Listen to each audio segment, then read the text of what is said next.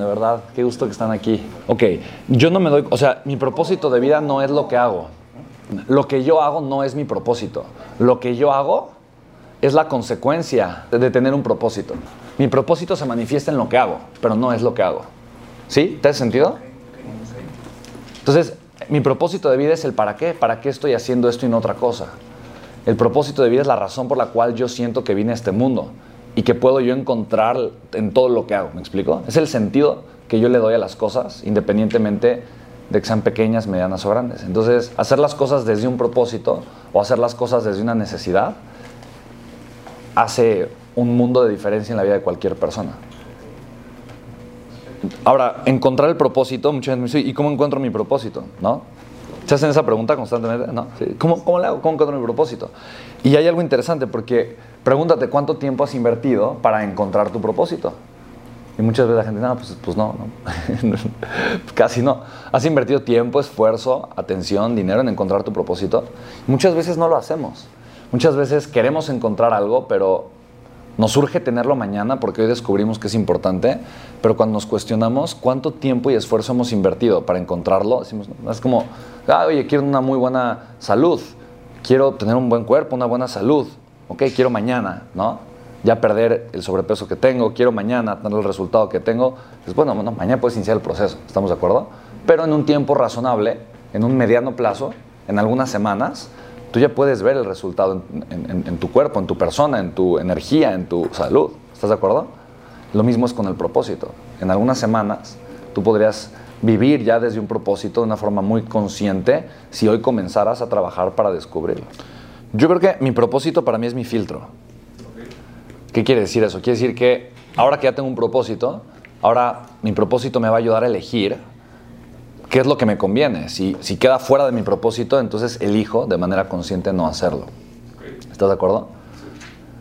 Eh, yo creo que esa es, la principal función de un propósito, entender y saber que todo lo que estoy haciendo le está sirviendo a ese propósito y a la razón por la cual vine.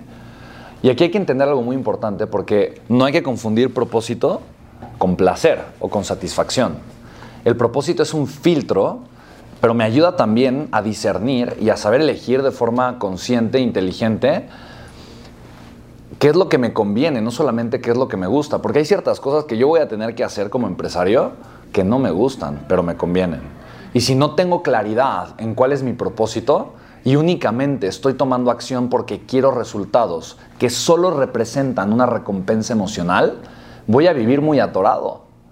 Porque si ese es el timón, eso es lo que determina la dirección del rumbo de mi vida, voy a tomar muy malas decisiones porque solo voy a estar tomando decisiones emocionales para satisfacer mi emoción. Y eso implica que en el momento en el que yo tenga que tomar decisiones para crecer, que son decisiones que requieren esfuerzo, que requieren, primero, Dios, hay que ser intencional, ¿no? O sea, que hay que ser intencional, pero yo creo que aquí, aquí hay un punto muy importante eh, y te diré dos cosas rápidamente. Primero, ten la voluntad de pagar el precio de la proximidad.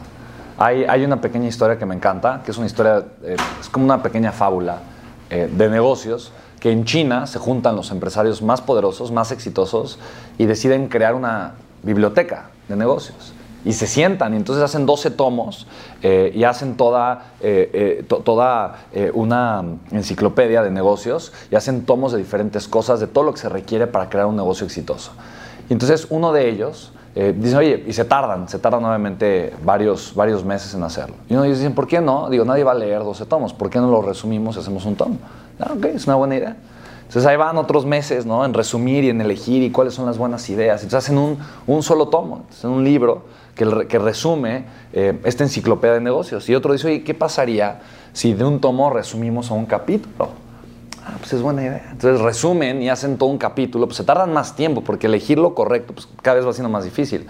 Y alguien dice, oigan, ¿y qué pasaría si solamente hacemos un capítulo? Y hacen lo mismo. Y si solamente hacemos un párrafo y hacen lo mismo.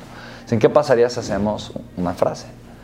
Y entonces se pasan meses pensando en esta frase y eventualmente la eligen. Y la frase es la siguiente. La frase es, there ain't such a thing as a free lunch.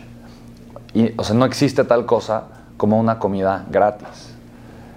Y es una frase poderosísima porque implica que todo es consecuencia de algo. Incluso si alguien me invita a comer, es la consecuencia de algo. No hay no hay algo que yo reciba por no haber hecho nada. Eso implica que siempre, si yo quiero un resultado, tengo que tener la voluntad y la disposición de hacer eso que estaba antes de que yo tuviera el resultado. Y a eso le llamamos pagar el precio. Muchas personas desean la victoria, pero cuando ven que, quiere, que, tienen que pasar por el campo de batalla, dicen, ay no, ay no, no, hay que ir a un campo de batalla, ay no, oye, yo quiero la victoria, por favor, quiero que me carguen en hombros, que me den los trofeos, yo, yo quiero la victoria, pero no, pero no quiero pelear en el campo de batalla. no se puede. ¿Sí me explicó? Si no tienes la voluntad, el deseo y la acción de estar en el campo de batalla, es imposible tener la recompensa como el héroe de la batalla. ¿Estás de acuerdo? Entonces, la proximidad es el resultado de qué? Pregúntatelo. ¿Estás de acuerdo? Y el otro consejo, tip que yo te voy a dar si tú quieres generar proximidad, ten la voluntad de llegar a ofrecer, no de llegar a pedir. ¿Ok? Lo peor que puedes hacer si quieres proximidad es llegar a pedir proximidad. Llega a ofrecer algo a cambio de la proximidad. Algo que me encanta y esto eh, me lo dio un, gran mentor hace algunos años, cuando hice un evento con él en México. Él me dijo, mira, una de las cosas más inteligentes que tú puedes hacer es, si quieres proximidad con una persona exitosa, es ofrécele trabajar gratis para él o para ella. Ofrécele trabajar gratis por algunas semanas o por un mes. Y entonces es muy difícil que una persona se niegue y diga, no, no, no quiero trabajar, no quiero a alguien que esté dispuesto a trabajar gratis para, o sea, no, no, que te diga que es, es difícil, ¿estás de acuerdo? Depende un poquito también de cómo llegues a ofrecer ese trabajo gratis. Pero si tú te das cuenta e identificas cómo tú puedes agregarle valor a esa persona y llegas a ofrecer ese valor, no a pedir la proximidad, ah, entonces la proximidad puede ser consecuencia de que tú hayas ofrecido o agregado ese valor. ¿Sí lo puedes ver? Entonces tienes que pensar mucho el, ok, ¿qué tengo que hacer para que eso que yo deseo sea la consecuencia o el resultado? ¿Sí?